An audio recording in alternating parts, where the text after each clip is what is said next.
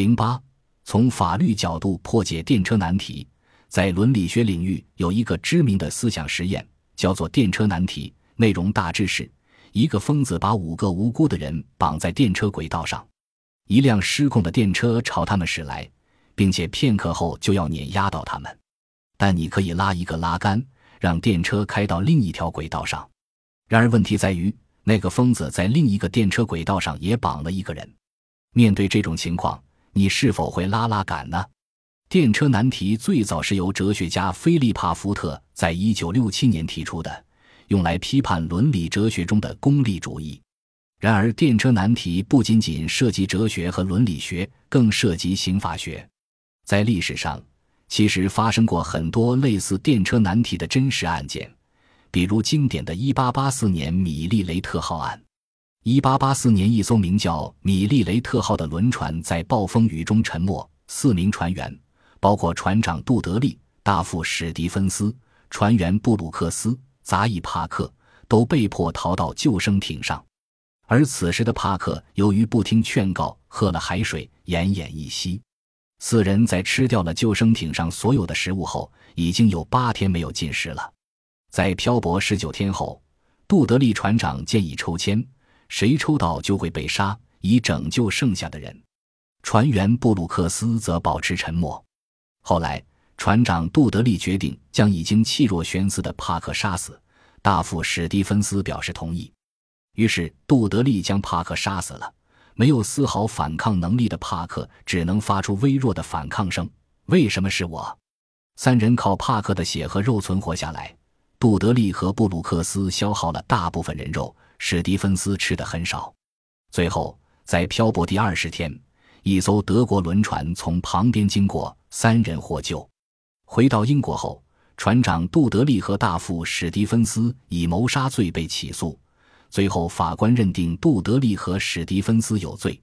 这个案件在法律界争论不休，一方持到议论的态度，认为禁止杀人是基本的戒律，人的生命是不能比较的，应该判处有罪；另一方则持功利论的态度，认为多个人的生命比一个人的生命更加重要。牺牲少数人的生命，保全多数人的生命是正当的，应该判处无罪。双方针锋相对，各不相让。那到底杜德利和史蒂芬斯该不该被判有罪呢？这里的关键就在于这起案件中，杜德利和史蒂芬斯是否构成紧急避险。法律中，紧急避险指的是在紧急状态下，为了保全自己或他人的合法权益。可以通过损害一个较小的利益来保全一个更大的利益，比如二零一二年八月，四名男子前往俄罗斯远东雅库特地区探险时失踪，那里气候条件非常恶劣，极其偏僻。有两人被救援人员发现，救援人员在露营地发现一具人类尸骸，两人靠吃掉同伴的尸体而存活。这种案件属于紧急避险，没有争议。生命权自然是高于尸体尊严的。再如，张三遭到李四追杀，看到王五骑着摩托车，于是把王五的摩托车抢走，导致王五摔伤。这是张三为了保全自己的生命，损害了王五的财产和健康，利大于弊，所以张三不构成犯罪。在米利雷特号事件中，为了三人的生命牺牲一人，是否成立紧急避险？如果不考虑伦理。仅从价值量化的比较上看，三大于一，收益大于成本，当然成立紧急避险。然而，任何人的生命都是无价的，因此这起案件的问题的关键并不是生命的价值比较，而是必须践行尊重生命的道德规范。如果无视道德规则的指引，在法律中只是进行功利的价值比较，那么整个道德秩序可能崩溃，社会也会瓦解。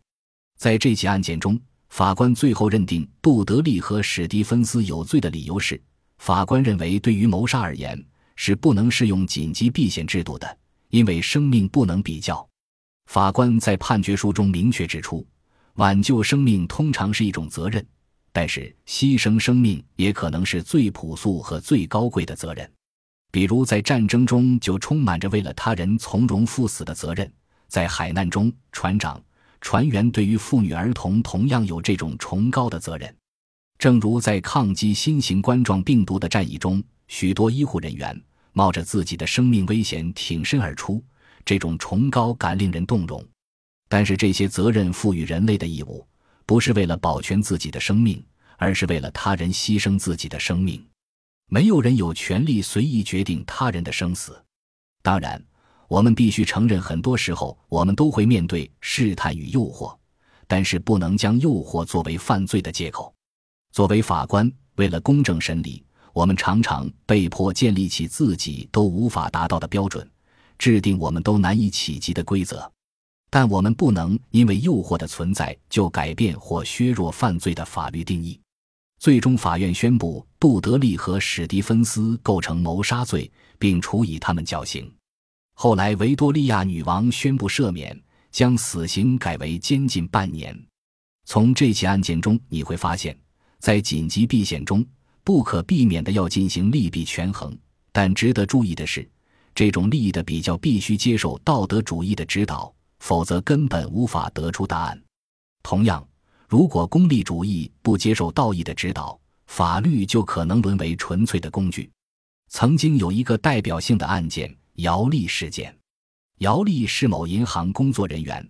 一日，歹徒来抢劫，保险柜中有三十万元现金。抽屉里有两万元现金，姚丽和歹徒周旋，给了歹徒两万元，成功的用两万元财产保全了国家三十万元财产。但后来姚丽被开除了，理由是为什么不用生命去保护国家的两万元财物？国家财产和个人生命孰大孰小？如果仅仅从功利主义考虑，其实很难界定。但是在道德主义看来，生命显然是至上的。没有任何物质价值可以与生命相比，在米利雷特号事件中也是如此。为了三人的生命牺牲一人，能否成立紧急避险？如果不考虑伦理，仅进行价值量化的比较，三大于一，收益大于成本，当然成立紧急避险。然而，任何人的生命都是无价的，此案中就是无价与无价的对比，不存在优越利益。但为什么生命无价？这不正是尊重生命这种最基本的道德规范的体现吗？如果脱离这种道德规范的指引，人当然可以量化比较。因此，问题的关键绝非生命的价值比较，而是必须践行尊重生命的道德规范。试想一下，如果你是那个被牺牲者，你是否愿意葬身他人腹中呢？你希望别人怎么对你，你也要怎么对待别人，这是普世的道德金律。人不能成为实现他人目的的纯粹工具，无论为了保障何种社会利益，无辜个体的生命都不能被剥夺。如果无视道德规则的指引，在法律中只是进行功利的价值比较，那么整个道德秩序可能崩溃，社会也会瓦解。比如，如果你接受电车案中冷静的价值对比式的功利计算，那么在食物紧缺的情况下，是否可以牺牲精神病人和智力残疾者？是否可以为了挽救大有前途的年轻人而任意割取无辜老人的器官？为了挽救自己爱人的生命，是否可以随意抽取不愿献血的他人的血液呢？社会存在的前提是对生命的尊重，而离开了对生命的尊重，社会也就不复存在。你可能会反驳说，现代社会价值多元。法律不应将民众束缚于一定的伦理秩序内，否则就是用法的名义在推广自己的价值观。然而，多元社会就没有必须坚守的价值吗？是道德规范，还是无视道德规范的功利主义更容易以法的名义强行推广自己的价值观？现代社会的确是一个价值多元的时代，但任何时代都有一些必须坚守的基本价值。所谓天变的变。道义不变。英国剧作家切斯特顿说：“一个开放的社会和一张开着的嘴巴一样，他在合上的时候要咬住某种扎扎实实的东西。难道我们可以说不得随意杀人、不得随意强暴等价值立场也可动摇吗？难怪有人说，如果没有绝对的对与错，那么识人也只是一种口味问题。人们很容易把价值观与偏见等同起来，但两者有云泥之别。”每个人都有自己的偏见，这种偏见其实就是一种价值观，有偏见的价值观并不可耻，可耻的是不愿意倾听他人的观点，也拒绝通过他人的观点来修正自己的价值观。偏见的人无法容忍，也不愿意倾听他人的观点，通常都自以为优越，无法容忍质疑。对道议论提出质疑的有两类案件，一类是击落恐怖分子劫持飞机案。